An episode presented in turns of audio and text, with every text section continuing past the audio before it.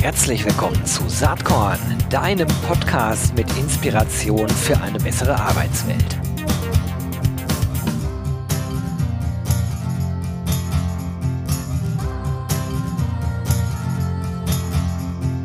Hallo und herzlich willkommen zum Saatkorn Podcast. Ist schon eine ganze Weile her, dass ich jemanden am Start hatte, der äh, auch direkt als Personaler, in diesem Fall männlich, also Personaler unterwegs ist. Das ist heute der Fall, aber ähm, ja, mein Gast, mein heutiger Gast ist eben nicht nur das, er hat selbst einen eigenen Podcast äh, und ähm, betreibt da natürlich auch aktiv seine Themen. Darum soll es auch heute gehen. Es geht vornehmlich um die Frage, was muss man eigentlich tun, wie kriegt man es eigentlich hin, dass HR am Entscheidertisch sitzt. Spannendes Thema. Ich freue mich sehr, Stefan Berndt heute hier begrüßen zu dürfen. Hi Stefan, schön, dass du da bist. Hallo Gero, ich grüße dich und freue mich auf einen Podcast mit dir voller Inspiration. da freue ich mich auch drauf. Du, bevor wir da einsteigen, sag doch mal ganz kurz was äh, zu deinen äh, mindestens mal zwei Jobs. Du bist ja Director of People in Workplace bei Filewave und du bist eben auch Podcaster. Also zu Filewave vielleicht eher kurz, über deinen Podcast gerne etwas länger. Gerne, gerne. Genau. Also ich bin gerade aktuell tatsächlich für, für die Firewave GmbH als Director of People and Workplace unterwegs. Äh, man kann es auch mit Head of HR übersetzen. Das ist wahrscheinlich den allermeisten geläufiger. Ich habe mich dort in der Firma am 1. September letzten Jahres in einem All-Hands-Meeting vorgestellt und gesagt, I hate HR. Also ich mag diesen Begriff auch wirklich nicht. Ähm, und wir nennen das ab sofort People and Workplace, weil das ist genau das, worum es geht. Ne? Es geht am Ende des Tages bei mir im täglichen Doing darum, ähm, ein Arbeitsumfeld zu bauen, wo sich Menschen inspiriert fühlen, eine gute Arbeit zu leisten. Und das wollen wir ja am Ende des Tages irgendwie alles. Und das ist mein Job. Da unterstütze ich den CEO dabei. Und mein Podcast, ja klar. Jetzt könnte der ein oder andere meinen, ja, da sind die HR-Buchstaben doch auch groß. Was soll denn der Mumpitz? Ähm, das passt aber ganz gut und ist auch kein Widerspruch in sich, denn ich möchte dieses HR tatsächlich mehr und mehr klar in den Arbeitsmarkt spülen und somit heute auch bei dir im Podcast, lieber Gero, ähm, den einen oder anderen auch mit meiner Arbeit, mit meinen Themenfeldern inspirieren. Super. Ähm, ich finde das erstmal klasse. Wie bist du auf die Idee gekommen, einen eigenen Podcast zu machen? Ich erzähle die Story sehr, sehr gerne, weil ähm, das holt natürlich tolle Erinnerungen hervor. Das war im September 21. Ähm, wir erinnern uns gut, das war so ein bisschen äh, der zweite Corona-Sommer und meine Frau und ich, wir haben uns damals überlegt, ah, lass uns jetzt noch mal für eine Woche raus ins, ins Warme. Wir haben uns für Rhodos entschieden, ähm, waren dort unterwegs und das ist wirklich kein Witz. Am, am Strand beim Podcast hören mit Giros und Bier habe ich einen Podcast vom Stefan Schingling und Tobias Beck gehört und habe mir gedacht, ah, das ist ja gar nicht so schwer, einen eigenen Podcast irgendwie aufzusetzen. Ich habe so viele Themen im HR-Umfeld und auch zum Thema Führung. Ich glaube, das kann ich auch. Und gesagt, getan, zusammen mit dem Stefan Schimming dann einen Podcast aufgesetzt und irgendwann kam die Inspiration und das ist jetzt auch nicht so gewesen, dass ich am Schreibtisch saß und auf einmal habe ich gemeint, den nenne ich jetzt ja klar, sondern das kam tatsächlich irgendwann abends ähm, äh, auf der Couch bei einer, bei einer, bei irgendeiner Diskussion mit meiner Frau. Ja, und dann habe ich gesagt, ah, okay, gut, das, das mache ich jetzt genau so.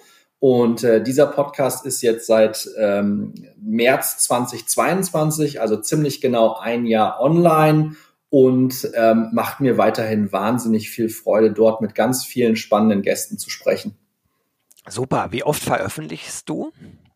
Ich mache es wöchentlich. Ähm, ich hatte am Anfang die Idee, dass ich äh, einen Mix baue zwischen interessanten Interviews. Ähm, aus meiner HR-Funktion heraus habe ich, ich weiß nicht, wie viele hunderte Menschen schon interviewt. In meiner Rolle auch als, als Recruiter, was man zwangsläufig in einem schnell wachsenden Unternehmen auch ist ähm, und äh, wollte eigentlich auch ein Stück weit ähm, Solo-Folgen bringen und thematisch tiefer in manche Themen einsteigen. Das hat sich jetzt in dem Jahr so entwickelt, dass ich so viele tolle Gäste bekommen habe, dass die Solo-Folgen aktuell nicht wirklich da sind. Ne? Aber wöchentlich ähm, geht bei mir eine Podcast-Episode online. Super. Ja, das ist äh, doch wunderbar, dass die Podcast-Szene im HR-Kontext äh, weiter wächst und gedeiht. Ähm, jetzt haben wir heute äh, gesagt, okay, das Thema, was dich treibt, ist äh, HR an den Entscheidertisch bringen.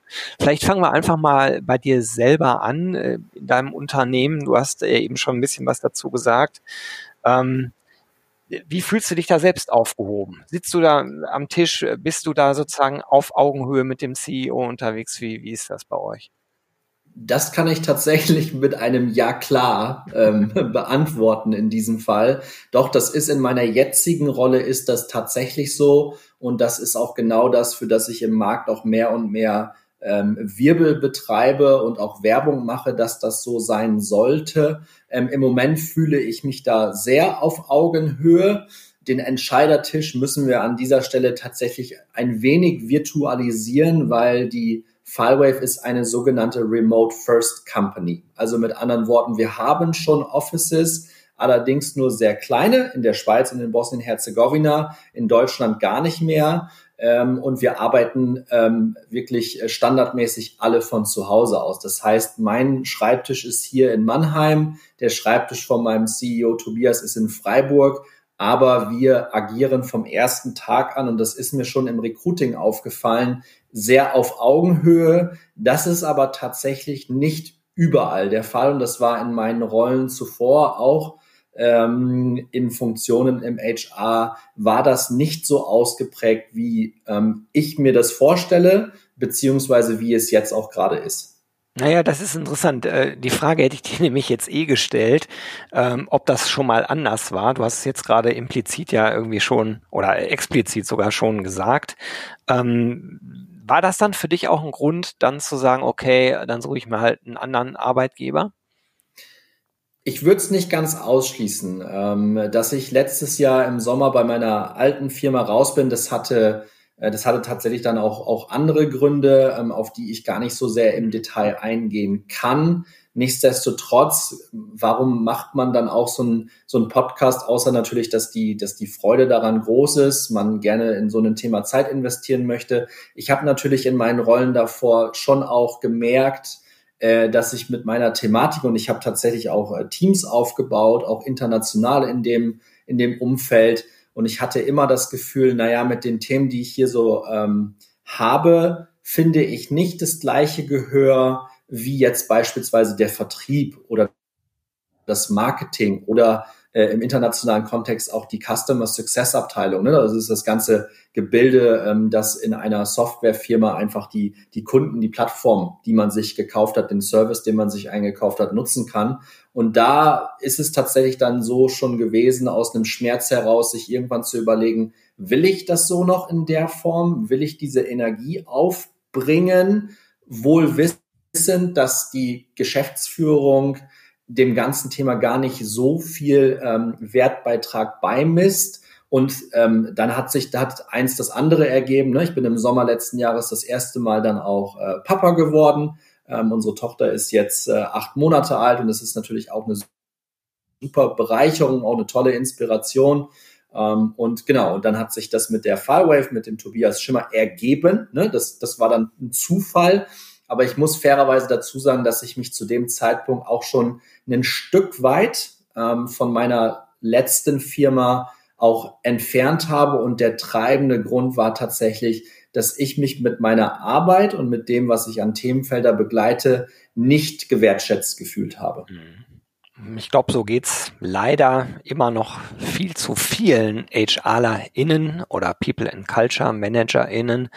Ähm, mhm. Was sind denn aus deiner Sicht Voraussetzungen, die gegeben sein müssen, damit man überhaupt in dieser Funktion, in dieser Rolle tatsächlich ähm, auf dem C-Level mitreden kann? Ich glaube, das Wichtigste ist für jeden Personaler, Personalerin, die jetzt auch, auch zuhören. Ich bin im Gendern tatsächlich deutlich schlechter als du, Gero, merke ich gerade. Aber ich meine natürlich auch immer alle mit inkludiert. In Stellenanzeigen habe ich dann irgendwann gesagt, ich klatsche dahinter kein MWD, sondern einfach ein A für all oder für alle. Finde ich wesentlich einfacher und klarer auch. So, nee, ähm, was ich glaube, die Voraussetzungen sind tatsächlich, ähm, dass man als Personaler tatsächlich versuchen sollte, als allererstes mal das Business auch verstehen zu wollen. Weil in der Bubble, in der HR-Bubble, in der wir unterwegs sind, sind wir doch eh die absoluten Experten im Recruiting, in der Talentebindung. Aber passt das denn immer auch zu dem Unternehmenszweck oder zu dem Unternehmensziel, die ein äh, Geschäftsführer auch hat? Weil ein Geschäftsführer hat am Ende des Tages alle Themen auf dem Schreibtisch und nicht nur irgendwie HR oder People and Culture oder People and Workplace, wie ich es nenne. Und sich da ein Stück weit auch in die Schuhe zu äh, setzen oder zu stellen eines Geschäftsführers, einer Geschäftsführerin, ist, glaube ich, eine erste sehr gute Voraussetzung. Und dazu habe ich auch die ein oder andere Podcast-Episode selber abgespult, ist, wir müssen aus meiner Sicht, verdammte Axt, Entschuldigung, dass ich das mal so deutlich auf den Punkt bringe, aber das gehört auch zu meiner Persönlichkeit. Wir müssen aus dieser Opferrolle, müssen wir endlich mal rauskommen, so nach dem Motto, äh, dass wir nicht am Entscheidertisch sind. Es liegt zu einem großen Teil auch an uns selber. Ne? Also ich, ich predige, dass das immer zwei Seiten einer Medaille sind. Und eine gute Voraussetzung ist tatsächlich Empathie. Und eine gute Voraussetzung ist auch als Personaler mutig zu sein, einem Geschäftsführer auch mal knackige Fragen stellen zu können. Ne? Und da fängt es aus meiner Sicht an. Mhm, Finde ich spannend und würde ich auch alles unterschreiben. Ähm, vor allen Dingen würde ich unterschreiben, dass ähm, in mancherlei Hinsicht äh, die HR-Szene leider oft noch so ein Jammertal ist. ähm, wenn man sich mhm. selbst also nicht exponiert, wenn man selbst nicht äh, auch Klartext redet und eine klare Vision hat von dem, was der eigene Wertschöpfungsbeitrag denn sein kann in einem Unternehmen, dann wird es mhm. halt schwierig, ernst genommen zu werden. Und das ist aber, äh, geht einher mit einer gewissen Risikoorientierung. Denn wenn, wenn ich mich exponiere, und äh, eine Strategie beispielsweise vorlege, äh, eine HR-Strategie, die sich natürlich an der Unternehmensstrategie nicht nur orientieren muss, sondern daraus abgeleitet sein muss, ja, äh, dann, äh, dann, dann steht man sozusagen zur Debatte in dem Moment. Ne? Oder, oder man, man weiß ja nicht, äh, ob die Strategie, wenn sie umgesetzt wird, tatsächlich zu 100 Prozent zu den äh, gewünschten Zielen führt. Also ähm, ich ja. glaube, dass halt dieses gewisse Maß an Risikoorientierung absolut relevant ist und leider aber im HR-Bereich oft nicht genügend ausgeprägt ist. Ja, weil dieses, weil diese, ich sag mal, diese Einstellung ähm, oft, ich möchte es, also alle, die zuhören, bitte fühlt euch nicht zu sehr auf den Schlips getreten, aber das ist auch so ein Stück weit meine Art, um einfach so ein bisschen zu polarisieren. Äh, du hast es gerade Jammertal genannt, da musste ich innerlich ein bisschen schmunzeln, weil es gibt tatsächlich in meiner Heimatstadt äh, Kloppenburg in Niedersachsen gibt es eine Straße, die heißt Jammertal. Und ich habe mich, ich hab mich immer gefragt, würde ich in ein Haus in dieser Straße einziehen? Nee, niemals, weil dieses Gejammere, ähm, dieses auf hohem Niveau ähm, Gejammere geht mir schon immer irgendwie auf den Keks. Und das ist ähm, in, in der HR-Szene ist das ein Stück weit, glaube ich, ausgeprägter als in anderen Branchen, ohne da jetzt wirklich den direkten Vergleich anzustellen. Aber da müssen wir uns selber noch tiefer in den Spiegel schauen. Und wir waren in den letzten Jahrzehnten dann wohl doch nicht so sehr in der Lage, wie du es gerade auch genannt hast, Gero, ein Stück weit unseren eigenen Wertbeitrag auch wirklich präzise kommunizieren zu können. Ne? Deswegen gibt es auch die ein oder andere Episode bei mir im Podcast zu sagen, wir müssen ZDF mehr lernen. Damit meine ich jetzt nicht das zweite deutsche Fernsehen, sondern ich meine damit Zahlen, Daten, Fakten. Und viele Personaler haben mit diesem Thema einfach einen Schmerz. Ich gehöre auch zu denjenigen, die nicht gut in der Lage sind, Daten aufzubereiten. Aber dafür gibt es ja auch Experten. Man muss ja nicht wirklich alles können. Und Personaler neigen dazu, ähm, immer irgendwie alles auf den Kopf drehen zu wollen und wenig andere Abteilungen einzubinden. Das ist ja einmal so eine, so eine Generalabholung, die ich da jetzt mache. Ne? Aber ich glaube, man kann sich da das ein oder andere auch rausziehen. Ähm, wenn wir als Personaler mehr verstehen, dass wir auch wirklich Dienstleister sind oder Ermöglicher sind, im Englischen ähm, positioniere ich mich auch gerne als Enabler. Ja, das, das bedeutet, dass wir auf der einen Seite wirklich, wie ich es vorhin schon gesagt habe, als erste Voraussetzung verstehen müssen, wohin geht denn der Weg mit dieser Firma? Und der Unternehmenskontext und Zweck kann natürlich sehr, sehr unterschiedlich sein sein. Ne? Also die Firma, für die ich jetzt arbeite, ist beispielsweise in einem Turnaround-Case. Da geht es darum, die Firma ein Stück weit zu, ähm, zu stabilisieren, dass wir den Laden nicht irgendwann in den nächsten Jahren dicht machen müssen. In meinen Firmen davor ging es um einen Wachstumspfad. Da ging es darum, so schnell wie möglich ähm, so und so viel Positionen zu besetzen. Da haben wir jeden Monat fünf neue Menschen eingestellt und haben die Firma von 70 auf 250 Mitarbeiter international wachsen lassen, weil das der Zweck war. Und so orientiert sich dann auch deine oder unsere HR-Strategie oder PW-Strategie entlang der Unternehmensstrategie. Das muss Hand in Hand gehen. Und aus meiner Sicht gibt es heutzutage immer noch viel zu viele Unternehmensstrategien, wo der Personaler eben nicht mit am Tisch sitzt und seine Bedenken gegebenenfalls oder auch seine Ideen und die ganzen Chancen mit einbringen kann. Und deswegen plädiere ich dafür, dass äh, ein HRler, eine HRlerin mit an den Entscheidungstisch gehört. Ja, das sehe ich im Kern genauso. Ähm, nur ich sage mal, wenn man darauf wartet, dass man eingeladen wird an diesen Tisch, da kann man, glaube ich, sehr, sehr, sehr lange warten. äh, ich glaube, die Wahrscheinlichkeit, ja. dass das passiert, ist sehr gering. Also ich glaube, man muss sich schon exponieren und sagen, der Wertbeitrag, den äh, ich mit meiner Mannschaft, mit meinem Team, mit dem Themenbereich People and Culture leisten kann, ist folgender und bemisst ja. sich in Zahlen, Daten, Fakten ganz konkret wie folgt. Und das meinte ich eben mit dieser Exponierung, weil wenn ich dann einmal gesagt habe, ich erreiche äh, oder ich glaube mit der Strategie folgende Ziele, äh, äh, und zwar in Zahlen, Daten, Fakten zu erreichen, ab dem Zeitpunkt äh, stehe ich natürlich quasi unter Beobachtung. Ist halt so. Ähm, ich habe ja. selber oft das Gefühl, dass die HR-Rolle sich massiv verändert. Du hast eben selbst schon gesagt, der Begriff HR ist vielleicht so ein bisschen aus der Zeit gefallen. Ich bin überhaupt gar kein Freund mehr von dem Begriff. Ähm, ich denke eigentlich immer in Richtung People and Culture. Du hast jetzt gesagt People and Workplace, finde ich auch deutlich besser als HR. Aber die Veränderungen, die insgesamt passieren, die sind ja noch viel größer und äh, die betreffen ähm, nahezu alle Unternehmen und Branchen. Ich rede natürlich von der demografischen Entwicklung, ich rede von der mhm. Digitalisierung, ich rede vom Wertewandel.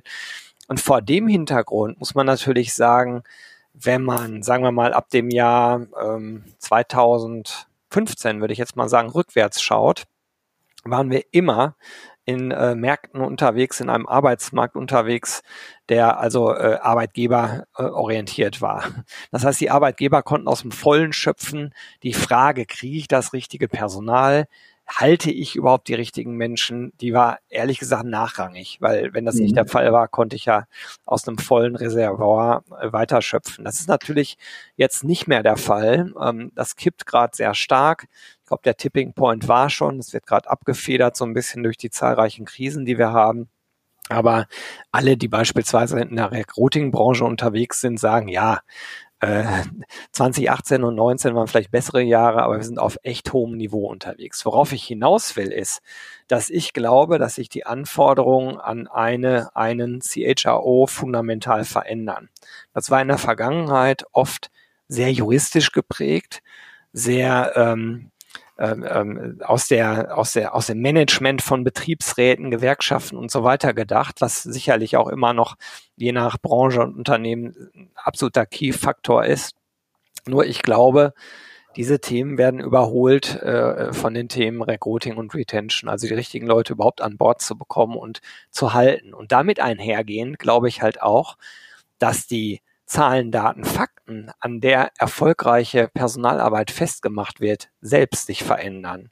Äh, siehst du das auch so oder siehst du das anders? Das würde mich Ja, da, da sind wir, Gero, ganz, äh, ganz nah beieinander und ähm, dass, dass die, die Rolle wird sich stetig verändern. Ich meine, nichts ist so stetig wie der Wandel ist ein, ist ein ganz schönes Zitat an der Stelle und auch die CHRO-Rolle oder die CPO, die Chief People Officer-Rolle, wird sich auch in den nächsten Jahren noch deutlich anpassen. Die Themenfelder sind jetzt, die du gerade auch genannt hast, die sind dermaßen massiv. Ich meine, die Themenfelder, ähm, die gab es davor in den Unternehmen auch schon, aber die, die Rahmenbedingungen oder beziehungsweise die, die externen Faktoren haben sich jetzt nun mal fundamental gedreht.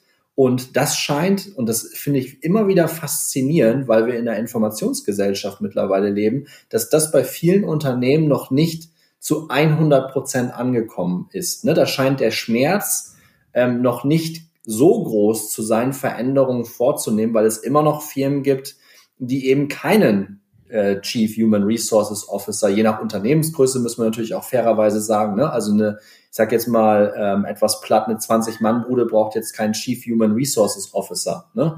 Aber wenn wir in größeren Kontexten unterwegs sind, dann ist das schon elementar wichtig und wenn wir uns die größten Firmen dieser Welt anschauen, ähm, auch den, die DAX 40 ähm, vielleicht ein bisschen eindampfen, dort findest du überall in den Vorstandsressorts jemanden, der ähm, das Personalressort verantwortet. Ne? Die, die Frage ist tatsächlich, und du hast es gerade auch gesagt, mit welchem Mindset müssen wir da denn reingehen? Und in der Vergangenheit war es oftmals so, dass die, dass das Arbeitsrechtler waren ne? und dass das Organisation, weniger Organisation und, und Menschenentwickler waren. Ich glaube, da wird sich die Rolle in den nächsten Jahren nochmal dramatischer verändern. Ich glaube, dass das ganze Thema Arbeitsrecht ähm, immer noch wichtig und richtig ist. Ne? Bitte nicht falsch verstehen. Ich glaube aber dafür gibt es tatsächlich ähm, genügend Anwälte und Juristen, die dort auf diesem Themengebiet wirkliche Experten sind. Ich glaube, die Personaler müssen sich andere Expertisen aufbauen und das geht einher. Ich habe das 2014 schon in meiner Masterthesis ein Stück weit in nicht wertschöpfende und wertschöpfende Prozesse unterteilt. Ne? Und es gibt einen internen Arbeitsmarkt, das sind die Kollegen und Kolleginnen und es gibt einen externen Arbeitsmarkt. Und genauso müssen wir auch dann auf der kommunikativen Ebene mit den Geschäftsführungen sprechen. Und sobald uns das ein Stück weit gelingt, und du hast es vorhin exponieren gesagt, das, da sind wir auch nah beieinander, ähm, da müssen wir lauter werden, Lautsprecher sein. Und mit Lautsprecher meine ich jetzt nicht, dass wir was wie so ein Marktschreiber, Schreier am Hamburger Hafen da jetzt irgendwie rumbölken und Dinge verkaufen. Nein, wir müssen wirklich unsere Themen ähm, vertreten können. Wir müssen einfach ein Stück weit wirklich mit Mumm und Mut dahinter stehen und genau das wird die Anforderung der Zukunft sein, da auf Augenhöhe mit dem C-Level, also gerade mit dem CEO, ähm, diese Themen dann voranzutreiben, dass der CEO weiß, okay, die, die ganzen Themen rund um unsere Menschen, du wirst keinen C-Level-Member finden, der sagen wird, nee, unsere Mitarbeiter sind uns egal. Die sagen auch, natürlich ist das unser greatest asset, ähm, aber dann kommen wieder irgendwelche anderen Themen. Ne? Dann kommen die Finanzthemen, dann kommen diese Themen und dann fallen die People-Themen schnell wieder runter. Und da müssen wir dann da sein und sagen, nee, Freunde, lasst uns mal den Blick in die Zukunft richten. Wenn wir das jetzt so und so machen, funktioniert das überhaupt nicht mehr. Deswegen müssen wir jetzt der Konkurrenz, dem Mitbewerber, eine Nasenspitze voraus sein. Und da müssen wir Personaler, glaube ich, eine andere Haltung auch entwickeln. Was ich mich oft frage ist, ähm, bräuchten wir nicht viel mehr QuereinsteigerInnen im Personalbereich? Weil ähm, viele Leute, die da groß geworden sind, die haben zeitlebens nie ein Geschäft geführt, waren nicht selbstständig, sind nicht in unternehmerische Risiken reingegangen, etc. pp. Und ich glaube, es wäre gut, wenn wir auch in der People and Culture Fraktion mehr Menschen hätten, die unterschiedliche Dinge schon mal gemacht haben. Ja. Ähm, wie denkst du darüber? Ja, das sehe ich. Das sehe ich eins zu eins genauso. Ich glaube, das ist auch jetzt ein ganz guter Wink mit dem Zaunfall zu sagen, dass dieser Schnur Straxe oder dieser ganz gerade, kerzengerade Lebenslauf, ne, mit drei, vier Jahre dort, dann drei, vier Jahre dort, dann die, die Karriereleiter hochgehen. Ähm, ich glaube, dass diese Zeiten tatsächlich ein für alle Mal vorbei sind. Umso, ich sag mal, umso ähm, nicht linearer ein Lebenslauf ist, umso eher habe ich Interesse auch an einer Person ne? und hinterfrage dann, warum das so ist, weil wir ja wissen, dass wir uns ganz viele tolle Pläne schmieden können und dann, hups, kommt auf einmal das Leben ne? und dann ist da halt mal eine Lücke im Lebenslauf. Die Frage ist doch immer nur, wie gehen wir denn damit um? Und ich glaube, diese Quereinsteiger-Thematik, ich meine, das Wort, und ich bin ein großer Freund der deutschen Sprache, leider ist in den letzten Monaten, Jahren das Wort Quer, Quereinsteiger Einsteiger auch vielleicht so ein bisschen äh, manipuliert worden. Ich glaube, wir brauchen einfach Leute in diesem Bereich und ich meine, ich habe das jetzt von der Pike auf im Bachelor und Master in Ludwigshafen studiert.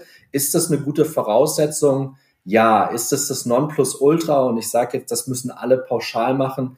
Nee, im, im Gegenteil. Es muss ja auch dann zwischen CEO und CHRO, bleiben wir mal da mal einfach und klar, muss es ja auch auf der menschlichen Ebene, ne? also diese Chemie, dieser, dieser Klebstoff miteinander in die gleiche Richtung zu schauen, ist ja nicht von irgendeinem Studium abhängig. Deswegen glaube ich, ähm, dass wir zukünftig auch bei der demografischen Entwicklung ähm, werden wir mehr, mehr und mehr unterschiedliche Persönlichkeiten auch im HR erleben müssen. Und es muss dann natürlich auch wieder zur Kultur passen. Ne? Ich glaube, das ist, das ist ein ziemlich spannender Fakt. Hm, Glaube ich auch. Ja, du, die Zeit schreitet leider unerbittlich voran. ja, ist immer so, auf ja. Den, auf den letzten Metern. Und da Saatkorn ja den, äh, den Claim hat, Inspiration für eine bessere Arbeitswelt, wollte ich dich natürlich auch mal fragen, ob du irgendein inspirierendes Thema, Erlebnis, Buch, äh, Gedanken gut äh, hast im Kopf, was du gerne teilen möchtest mit den ZuhörerInnen hier im Podcast. Ja, ich glaube, es ist gerade eben schon zwischendrin mal, mal angeklungen, dass ich ähm, im Juli letzten Jahres, Juli 22, das erste Mal Papa geworden bin, einer, einer Tochter. Und das war für mich so in den, so zurückblickend in den, in den letzten Jahren, vielleicht sogar in den letzten beiden äh, Jahrzehnten so mit Abstand, dass der, äh, der Moment der Geburt war so der inspirierendste Moment überhaupt. Ne? Das war, das war unglaublich abgefahren, äh, sich zu überlegen, oh Gott, bist ja von jetzt auf gleich nicht mehr zu zweit, sondern jetzt bist du auf einmal zu dritt. Wie gehst du damit um und was für einer Wolke man dann so die ersten paar Wochen auch ähm, rumschwebt, das ist, das ist enorm. Also ich äh, höre jetzt auch parallel zu diesem Podcast gerade unten meine kleine Tochter Marlene auch ein bisschen schreien hören. Die hat natürlich Hunger und auch das ist schon, klingt jetzt vielleicht sehr komisch, das ist aber jetzt auch schon wieder inspirierend für mich, weil, und jetzt kommt das, was ich eigentlich sagen will, ich bin auf die Reise gegangen, auch mit meinem eigenen Podcast, ja klar, für meine Tochter eine bessere Arbeitswelt zu schaffen. Und dafür bin ich angetreten und ich hoffe, dass ich in zwei, vielleicht drei Jahrzehnten mit meiner Tochter Marlene mal ein Gespräch führe äh, und sie mir dann sagt, hey Papa, du hast da tatsächlich einiges bewegt. Das ist ja jetzt doch irgendwie so ein bisschen anders als noch im Jahr 2023. Ja, da drücke ich dir und äh, Marlene mal feste die Daumen, dass das gelingt, Stefan. Und sage an der Stelle jetzt erstmal ganz, ganz herzlichen Dank, dass du dir eine halbe Stunde Zeit für Saatkorn genommen hast. Ja, danke dir für die Möglichkeit, äh, meine Themen mit dir zu teilen. Vielen Dank für die Einladung, lieber Gero. Gern. Bis bald. Tschüss. Ciao. Hat dir diese Saatkorn-Podcast-Episode gefallen? Dann komm doch am 6. und 7. Juni nach Berlin. Da gibt's das RC23 Festival unter dem Motto Open Your Mind to Recruit and Retain. Wir wollen da gemeinsam lernen, netzwerken und feiern. Mit über 130 SpeakerInnen auf sieben Stages, in- und Outdoor, mit sechs Panels, fünf Workshops, vier Talks, zwei Book-Signing-Sessions, ähm, ganz spannenden Keynotes, Praxis-Cases äh, en masse, einer großen HR-Tech- und Startup-Area mit 40 Startups und äh, HR-Tech-Lösungen mit eigenen Focus-Stages für die Themen Recruiting, Retention und Ausbildung und vieles, vieles mehr. Eine geile Party gibt's am 6. Juni obendrauf. Super Live-Act, DJ, Open End, Food and Drinks included. Ähm, Tickets gibt's ab sofort unter www.rc23.de. Ich freue mich, wenn wir uns dort sehen. Bis dann. Ciao.